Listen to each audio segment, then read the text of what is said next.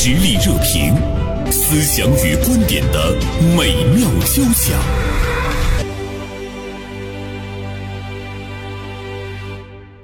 今天我们来和大家聊一聊电影。现在您在看什么电影？呃，最近呢，我们的电影市场上有很多的电影都是比较抓人眼球。前段时间我们和大家热议了《长安三万里》，那么最近呢，其实，在我们的节目中偶尔也会提过，呃，《封神》第一部也是呢，特别引起了大家的关注。不知道大家是否注意到没有，在经过了三年的沉寂之后呢，我们的电影市场一下子火爆起来，而且呢，也出现了很多让你越看越爱看的电影，也让我们不停的去掏腰包买电影票看电影。但似乎呢，也是我们的一种这个文化的滋养啊。我们这里看到了一个数据，灯塔专业版的数据，呃，截止到昨天吧，应该是八月总票房含预售已经突破了二十亿。影片《封神》第一部《孤注一掷》《巨齿鲨二》暂列。当前八月票房前三位，当然八月份呢也是刚刚开始，而且我们说到的《封神》第一部的总票房是十六点八三亿元，电影市场的稳定回升也让我们看到了活力十足。今天我们就和大家由《封神》第一部呢来聊起。那么今天呢做客我们直播间的是大连万达影城市场经理毛岩，毛岩中午好啊，那个袁生老师好，嗯，各位听众。大家上午好，我是那个，大概是决定大家掏腰包的那个人。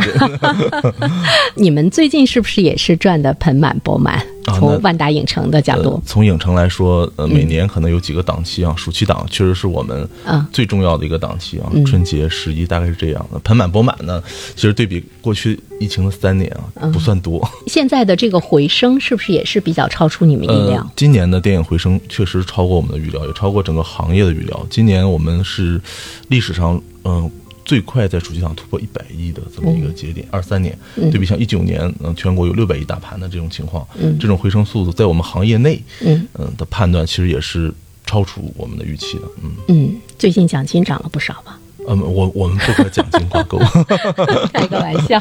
嗯，你像我刚才说那个八月份总票房的时候，我突然间又发现，哎。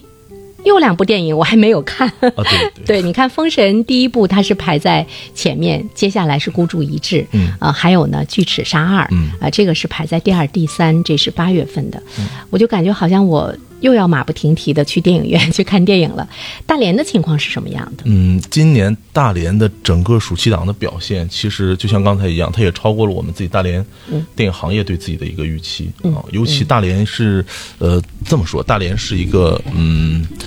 观影习惯非常好的城市，从历史上，包括我们的周二的半价啊，您可能知道这个是全国电影的一个习惯。最早的时候是大连开始的，就这个习惯从大连发掘到全国。当然现在这个概念没有了，但是也说明了，就是当年包括现在大连的观影习惯的这么一个。嗯，在行业内的或者城市之间的这么一个标杆的这个感觉，整个的这这个票房，你觉得还没有到一个高峰期是吧？从暑期的角度上来看，嗯，如果从暑期的角度看的话，上周应该算是一个高峰啊。但是这下一周就这个周末啊，是不是高峰，我们现在也没法判断，因为呃，像呃之前咱们聊的是《封神》，但《封神》的宣发期非常长，嗯，正常来说刚开始上映的时候，我们预计啊，行业内只有大概五六个亿、七个亿这样。实际上，随着这个口碑的发酵。然后也发现这部影片确实是一部从内容、从制作啊、从演员阵容、从演员真的的这个表演的水平非常优质的这么一部影片啊。慢慢，它从十几个亿的预估，现在到二十四个亿的预估啊。但实际上呢？啊，从封神前后，前面有《消失的她》，封神接着呢，我们有《巨齿鲨》啊，也是上周刚上映的，然后马上有一个《孤注一掷》，《孤注一掷》大盘预估现在是三十八个亿，是这个暑期目前来看预估最高的一个影片啊，这么所以对，如果这个周末有没有可能像上个周末一样，单日在全国大盘大概超过五个亿的这个级别报说啊？我们希望它超过。昨天我跟毛岩联系的时候，我说讲讲封神第一部，毛岩第一句话就说。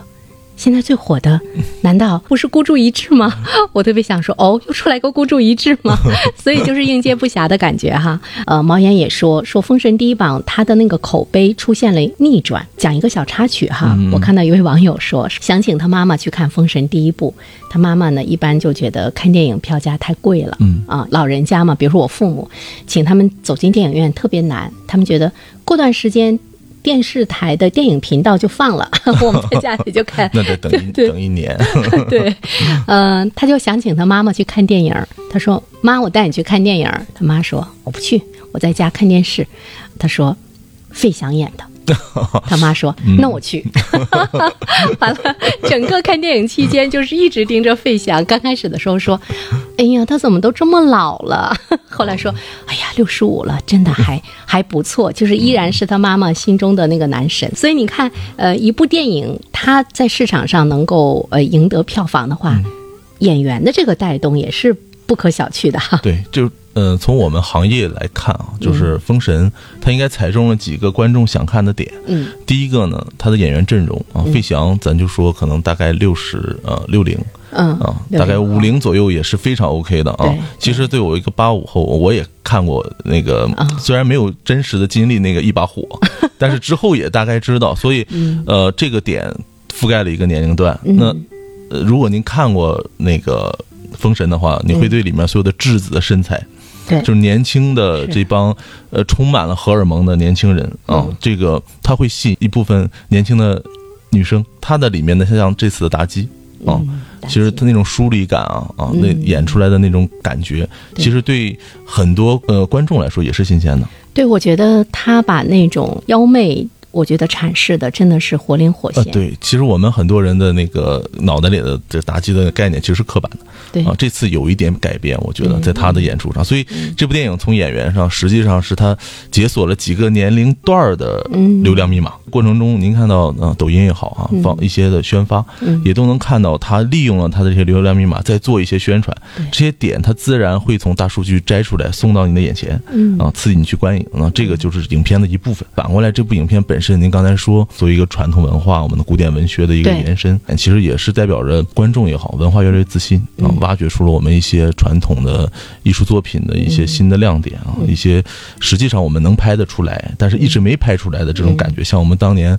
呃，花木兰、功夫熊猫啊，这都是我们正八经的我们自己的中国人的文化，但是却在好莱坞啊拍出那种感觉来，放到了全世界。但现在其实是我们自己也有能力把它拍出来啊，类似的作品啊，给到大家。从我们电影行业来说，从中国电影行业来说，我们是非常愿意看见的。你像《封神》呢，其实我觉得对于每一个中国人来讲，不能说都很了解它，但是大家都知道，对吧？啊对。封神榜》对，呃，而且呢，有很多的孩子现在从小他受那种呃传统文化呀这些方面，其实他都有所熏陶。嗯。所以呢，大家把它拎出来的时候呢，你不觉得它很陌生，嗯，而且呢可能有共鸣。有共鸣，嗯。甚至于我们曾经翻阅过或者看过的时候，你心中可能对它有了一个勾勒，嗯，你也会想，哎，它拍成电影会是什么样子？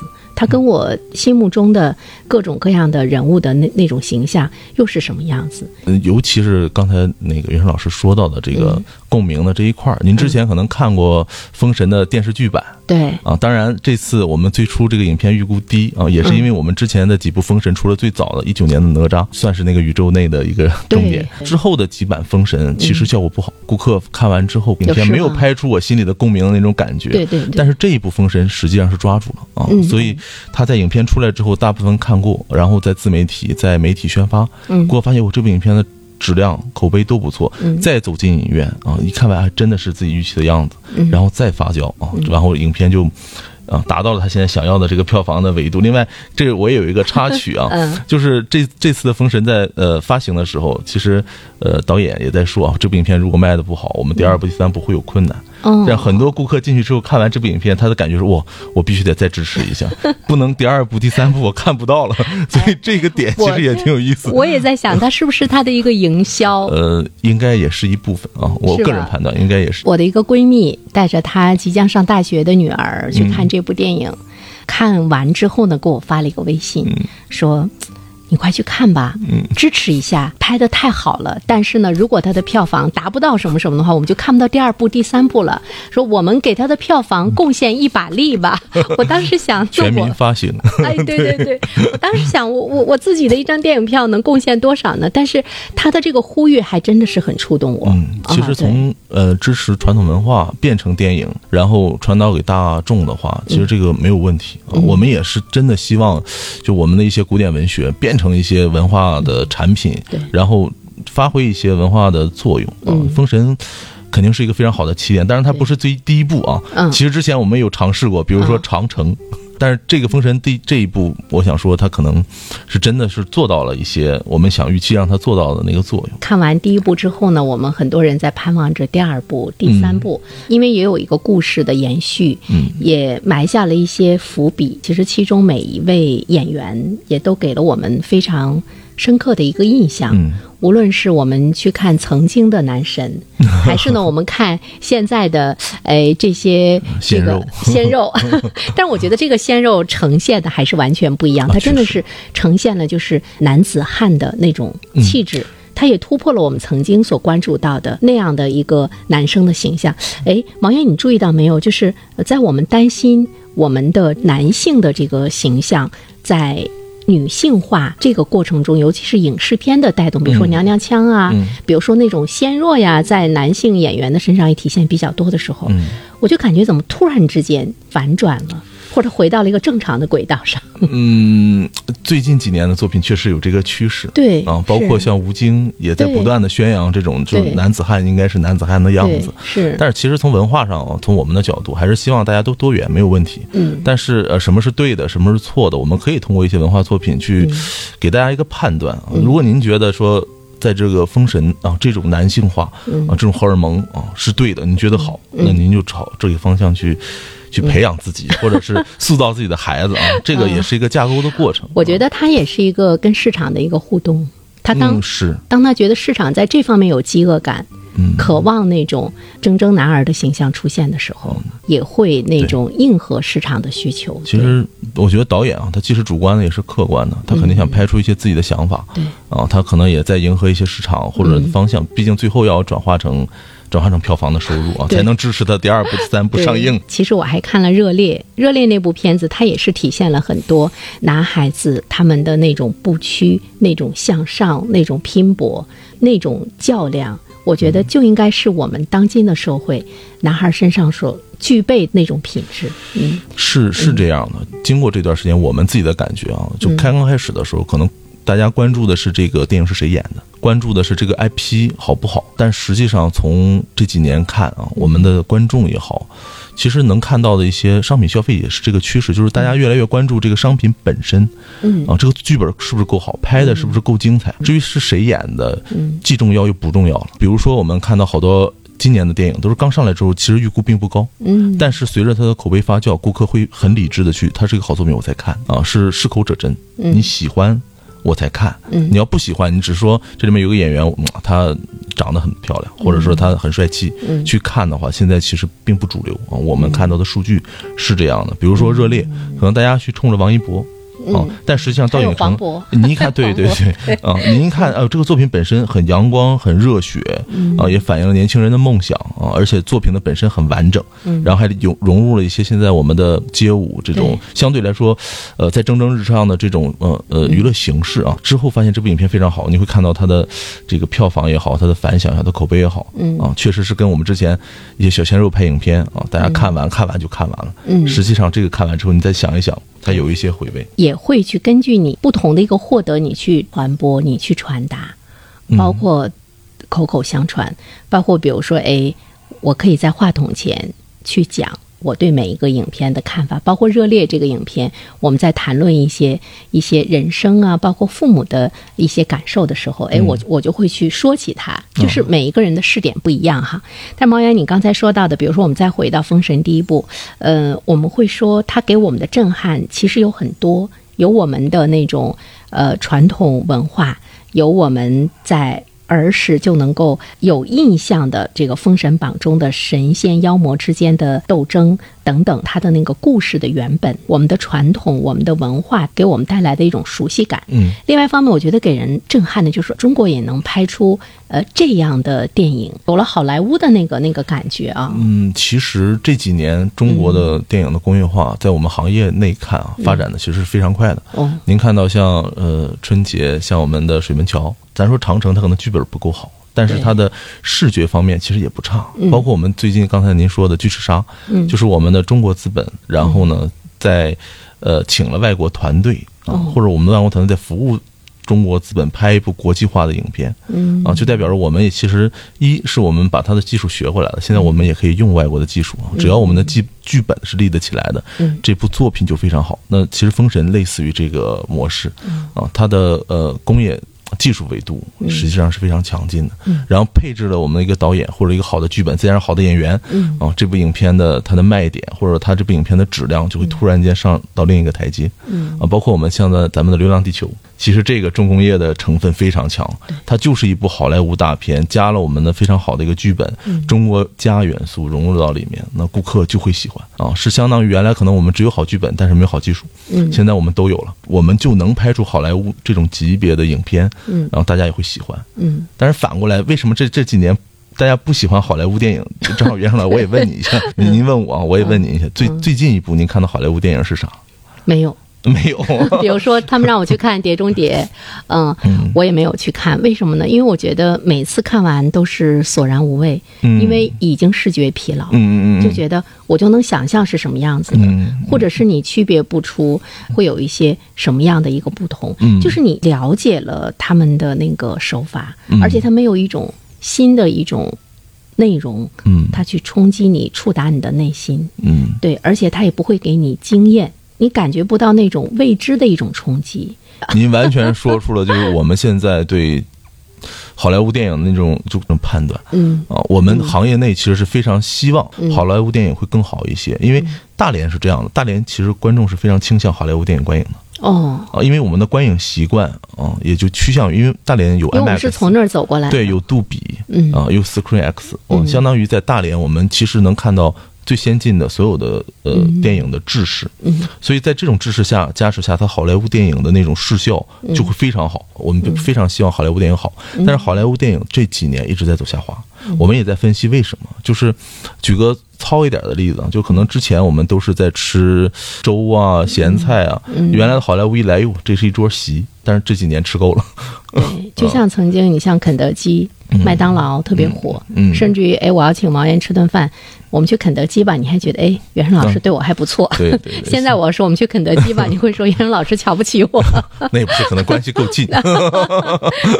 所以现在的好莱坞，即便它的质量非常好，刚才袁生老师说到的呃《碟中谍》，其实它今年像《银河护卫队》嗯这种影片，如果放在一九年的话，它可能就是十几个亿，甚至几十个亿的产出。哦但今年只有个位数，大概五六个亿、三个亿这样。嗯它的质量其实完全没有问题，甚至像嗯《银河护卫队》呃质量非常好，但是它的 IP 属性也非常强，但是顾客不看。就是您说的审美多少有点疲劳了，而且现在的国产电影，其实一是它的这种视效和大制作并不差，和好莱坞没有特别明显的差异。第二，我们有一些自己的文化元素在融入，嗯我们更容易产生一些共鸣。比如说，我们像呃之前我不是药神，比如说我们之前的最早像哪吒那一年就爆款，为什么？就是那种我们有我不由偏，一个动画片拍出了一种。就是传统文化的这种色彩，然后呢，再到今年我们的《封神》，啊，也是这种感觉，传统文化，哎呦，放在电影上，视觉很震撼，还有共鸣，还有文化共鸣。嗯啊，演员当然也覆盖了我们全年龄段。那反过来，还有我们最近的这个《孤注一掷》，它也是个反诈的这么一个题材，很贴合目前的我们老百姓关心的这些问题。进口影片是拍不出来的嗯，啊，老百姓也更容易接受。因为他不了解我们。对，对，像你说的孤注一掷、反诈影片，它就来自于我们的现实生活。是，现实生活中有很多人都上当受骗。所以对我们行业内呼吁啊，嗯就是都给父母买张门票啊，去看一下，然后可能你就明白了啊，这个套路到底是什么。像封神呢，因为它是留在我们血液中的东西，嗯它是我们的历史，嗯是我们的源头，我们会有亲近感。所以呢，接下来也是想和毛岩再来聊，就是我们的电影，它真正的能够完全来占据市场的话，应该以什么来为那个承载，来讲好我们中国自己的故事。这个恐怕呢，也是很多的电影人也开始呢去思考的一个 一个问题哈。嗯，嗯，你也思考一下。我们一段片花广告之后呢，继续来聊。嗯。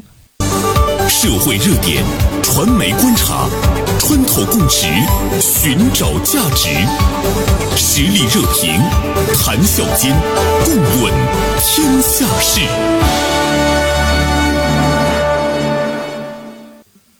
我觉得刚才毛岩说到的那一点，我特别认同，就是今天因为中国的电影拍的好看了，而且他拍的呢是我们的身边事，嗯，他拍的是我们的传统，拍的是我们的文化，所以呢，我们会感觉到在内容的输出和展示方面，其实它跟好莱坞的大片儿相比的话呢，会有一定的优势哈。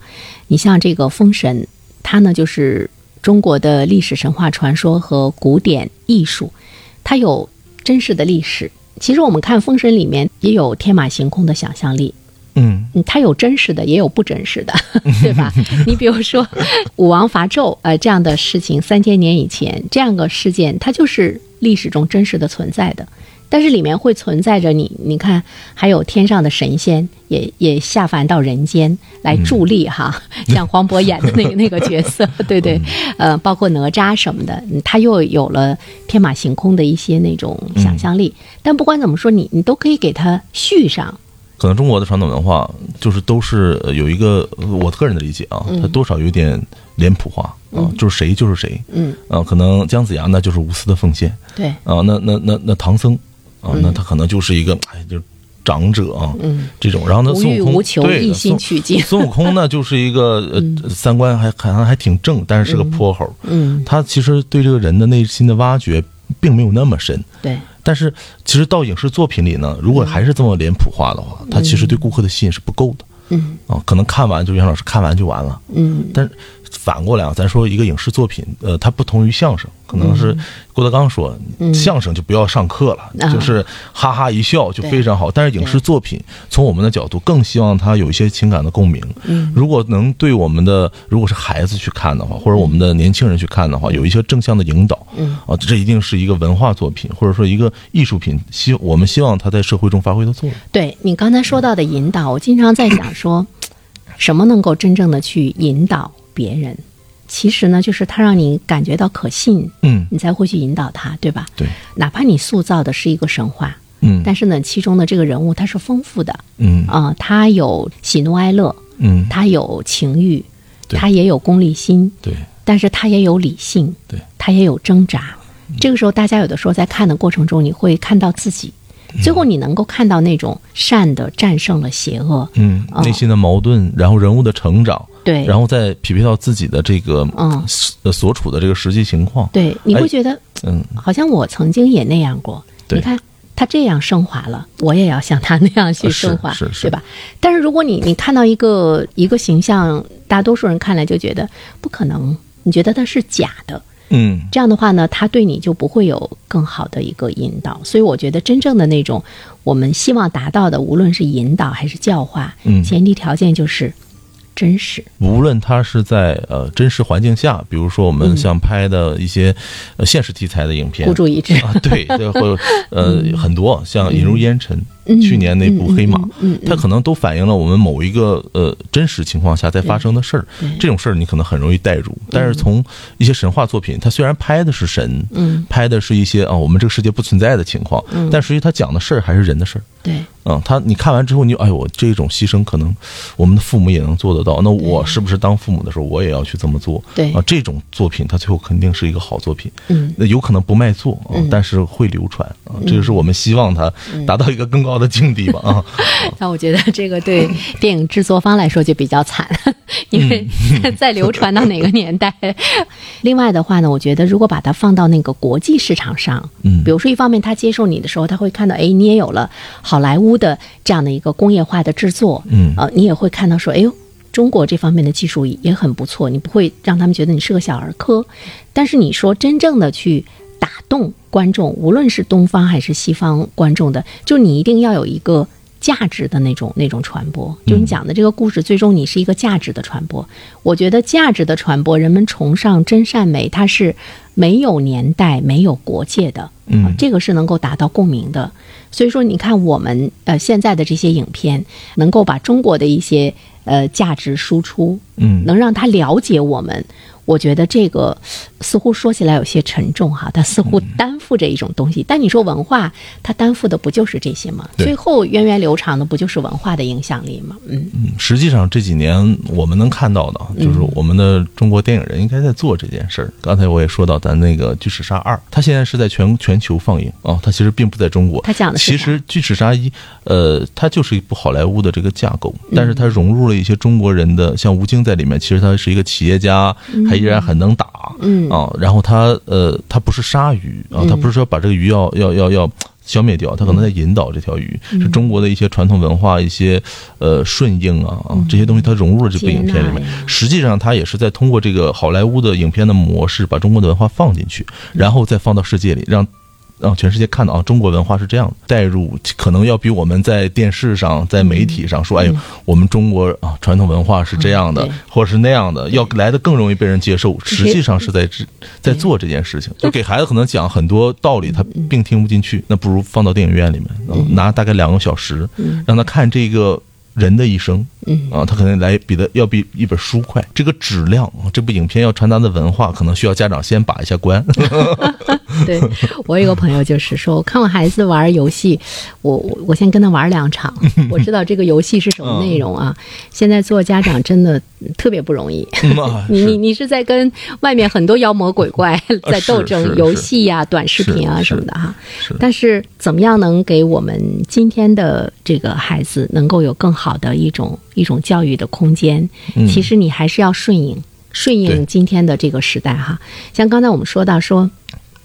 哎，这些电影如果年轻人都能走进去看一看的话，嗯，我觉得无论哪一部影片，都会给他们带来或多或少的一些呃触动，触动。嗯对我们不说影响，就是触动哈。你像《长安三万里》哈，嗯封神》第一部，因为那里面涉及到的质子，他们为了王位。每一个人怎么样去面对他们的父亲、嗯弑父，这里面展现出来的人性，啊、最终什么样的是善意的，什么样的是嗯打动你的。对这些，我觉得对于今天孩子们的那种价值观、世界观，是一种正向的引导。但是前提条件是我们怎么样能够给他传达的有情有义，传达的真实。现在比如说，无论是我们的编剧呀、嗯啊，无论是我们的那个作者呀，他能不能有很好的一个能力，能把中国的这个文化故事讲好？就他能不能非常深入的去理解讲好？嗯，呃，才能够有非常好的一个一个传播，所谓的那种深入浅出。其实一部好电影，除了它的制作之外，嗯，它的剧本其实很关键啊。对如果剧本写的够好，那导演驾驭这个剧本，把这故事讲清楚，它可能就是一部好作品了。嗯嗯嗯，就是我们现在好莱坞的那个技术的东西，我们其实已经拿过来了。我们其实有能力像好莱坞的那个模式一样去讲这个故事啊。我们只是把我们中国的故事放进去，那好莱坞的这个更成熟的啊，这个讲故事的这套体系啊，它的冲突啊，多线条的叙事啊，最终啊汇到汇集到一个点。其实所有的技术都是要为你的故事来核心内容做合作对对对对。对那这块儿呃我们是在做的，但是这几年好的剧本儿其实也很多啊，嗯，但是我们期待它当然是更多一些。其实需要去探索的是，实际上，中国有很多故事可以拍，嗯《山海经》啊，嗯西游记》啊，嗯。啊，就是我们之前拍的很多，其实都是它的一部分。啊啊。它其实它的每一部分，如果有一个好的编剧、嗯。好的作者，嗯。它的内容端进行好的加工，嗯。啊，都可以成为一个非常好的电影作品。嗯。这些东西，中国这么多年的文化的沉淀，如果说有一天呃国外要来拍中国的内容的话，它一定是中国的市场够好够大，反过来也相信是我们的内容过多，促使他来。啊，走到中国的故事里面，给中国人讲故事的这么一个原动力吧。啊嗯，也是他觉得，嗯、世界真的想更急迫的了解中国。嗯，其实我们也挺急迫的，让他们知道我们到底在干嘛。但是呢，我我曾经听到过一个学者在讲中国传统文化的时候，他当时有一个观点，我觉得还是蛮有意思的。嗯他说，其实我们要先把我们自己搞懂，完了别人才能搞懂你。无论是传说也好，或者是学说也好，嗯。比如说什么儒家呀、道家呀，嗯。啊等等各个方面，我们能不能给我们自己的脉络弄得非常的那个清晰，你才能够呃传播出去一条比较相对比来讲没有那么复杂、比较简单的理念，是让大家接受的。哎，他能知道你的这个民族，呃，他是寻求那种合作，嗯。寻求那种呃共同的一个繁荣，寻求的是一个共同体。他真正的要要了解你，嗯呃，之后呢，他才能够更好的去接纳你。所以说我当时听到这段话的时候，突然间觉得，我们好像更了解美国人，但是美国人是不是更了解我们？嗯，其实我们自己可能也不是特别了解自己。就是袁生老师，您刚才说了一个特别难的事儿，就是我们的传统文化，因为我们的传统文化，太玄，我们的传统文化本身它就是有一点呃过于深厚了。嗯。啊，您您刚才说儒家那不做危险的事嗯。啊，您说道家那道家可能是治大国如烹小鲜嗯，啊，你可能那佛家那就是与世无争了，对，但是国外可能就是勇敢、冒险、嗯。尝试、创新，嗯。很简单，嗯。所以他们的效率可能更高。但是我们要顾虑的事很多，嗯。您要从咱们的传统文化里摘多少内容放到影视作品里，然后传递给我们的顾客，嗯。摘哪一些，哪一些和现在的主流的价值观又。因为它之前的传统文化都在封建体系下实现的啊，它也不符合现在的实际的价值观嗯，而那些内容又融在了当时的所有的作品里面。嗯啊，我们现在说看三国就要是批判的看，因为那个时候还有一些嗯盲目的忠君思想。那现在你不能去这么去宣导，它可能更多的是一些情谊、是策略、嗯是智慧啊。所以这些东西摘出来多少，哪些是可以摘出来的，嗯哪些不行。所以其实我们的编剧也蛮难，就是这些东西您要传递的内容和我们最终给顾客，顾客还能看得懂，还能接受。嗯我们自己国人可能接受起来都多少有点难。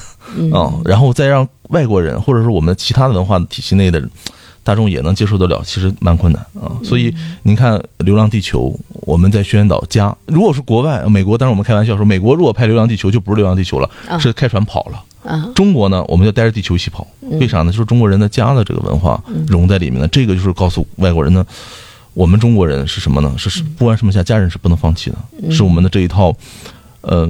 公序良俗，嗯，这套东西，这套文化是在驱使我们去做这件事儿，而未必能理解得了。那我们国人可能看完，它也是一个科幻故事嗯啊，但是这些努力或者这些尝试都是好的，也能看出来这几年在这种作品上，我们的传递的文化也好，或者质量嗯啊，产品本身都没有问题。啊嗯就这种尝试，我们希望越多越好。对那就电影可能真的未来它真的不是一件产品啊，嗯啊，它这是一种文化，或者说，呃，是比书本啊更快的给人一些信息或者文化的内容的传递的这么一个载体。对，它也是我们的一个价值理念的一个载体，嗯它会更快，也能够更有效，因为它能够在视觉啊等等各个方面的那个冲击力下，让大家在电影院待到的呃两个小时、三个小时，它就能够很快的那样的去接受，能够很快的去融化。我们说，历史不仅是过去，呃，它是现在，同时它也是未来。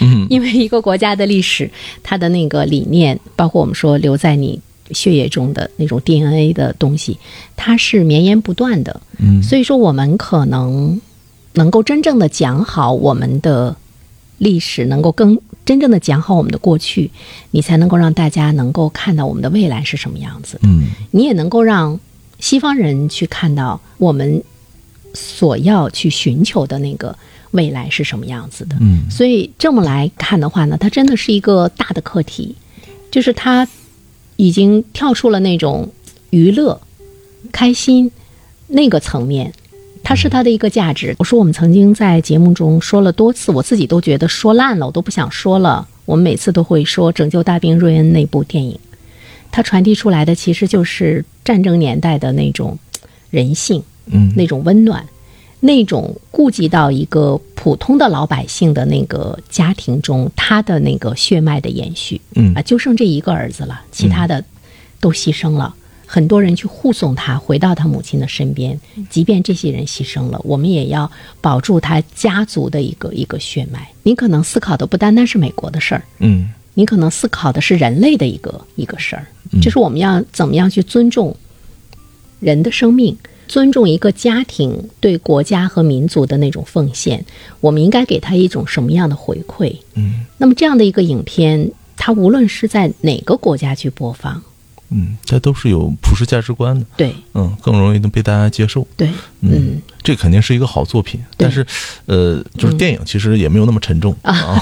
从我们内部来说啊，从但是从我我我也是个影迷啊，就是电影呢，现在好在它的电影是嗯非常丰富的，所有题材都有。好作品只有两种啊，一种呢是能让你共鸣的，对，就发生在你身边；另一种呢，像哈利波特一样，它是另一个世界的事儿，你就是看一个新鲜，并不需要有太多的深思，就一看哦惊奇，对。啊，这就可能就足够了。那这两这两种情况，你看可以。啊，对，穿啊，这啊，这，哎呦，还能飞起来，然后啊，还能有个一棒子一比划就有魔法啊，这种东西就足够了。所以电影可能就是两种，我认为两种都是大概能概括所有电影的一个属性。嗯，所以我们去看电影啊，也不用说非得去接受一次课，去了高兴就非常好了。嗯，还能有一些学到一些。不一样的点啊，有一些启发啊，那就这部影片就是好作品啊。但是不影响你走进影院去观看。另外还有一个就是可能进去之后又能警醒一下，比如说警醒什么？举一个例子啊，举个例子，当时呃那个《非诚勿扰》，嗯，当时如果看这片儿，你知道当时有个黑色素瘤。啊，这一部作品就这一个黑色素瘤，其实救了非常多的人。嗯，啊，它就是一个电影里面的一个点，一个常识。对，如果您让医院去宣传的话，他他挂再多的海报，嗯，啊，他发再多的传单，做电视没有人会看得到，但是一部影片可以。嗯啊，所以就这些点，如果能融入到我们现在的作品中啊，真实的反向，我刚才还在回到啊，对对，马上就有收获啊。它这种效果来的可能要比我们其他的媒体啊传来的更要震撼。而且我觉得它无意间也把北海道的旅游给带动了起来啊，这可以带动大连的最后，这个效果是电影能做到的。在轻松的环境下，你看那个电影就是一个搞笑，或者是带出了一些朋友、友谊、爱情，然后还能偶尔带一下疾病的防治，这个就很丰富。这就是好作品啊！有的时候我们会说一个作品，包括一档节目，呃，什么是好，什么是不好？曾经有四个字吧，嗯，我觉得还是蛮客观的，就是好听。比如说我们广播节目得好听，嗯，电影电视得好看，哈，好听或者是好看，完了之后就是有用，越来越回归这个商品本身的使用价值。嗯，我们也呃期待着呃大家。在这个暑期吧，也能够让孩子走进电影院。说我们怎么样把孩子从手机中、从短视频中、从那种相对比来说低级的那个趣味中给拉出来？可能你一下把他拉到课本跟前不是很容易，但是你给他买张电影票，让他去看电影，还是很还是相对门槛低一点。对对对，完了你可以让他形成一个在。长达一个小时、两个小时，甚至于接近三个小时这样的这个时间中，他会有一个呃体系性的那样的一种思考和安静。嗯嗯，我觉得也还是蛮不错的。对，相对来说更更正一些，因为短视频你可能无法把握它到底给孩子传递了哪一个知识的片段。对，孩子可能会产生一些误导，但是电影它是完整的一个。价值的体系啊，或者是一个人的一生，嗯，他这里面您和他一起看，会有更好的一个把握啊。嗯，但我觉得电影票还是有点贵啊。我努力再更便宜一些。好的，再次感谢毛岩做客我们的直播间，我们也祝万达影城的生意越来越红火吧。好吧，那我们再见。嗯。灰树叶飘转在池塘。看飞机轰的一声去远乡，光阴的长廊，脚步声叫嚷，灯一亮，无人的空荡，晚风中闪过几帧从前啊，飞驰中旋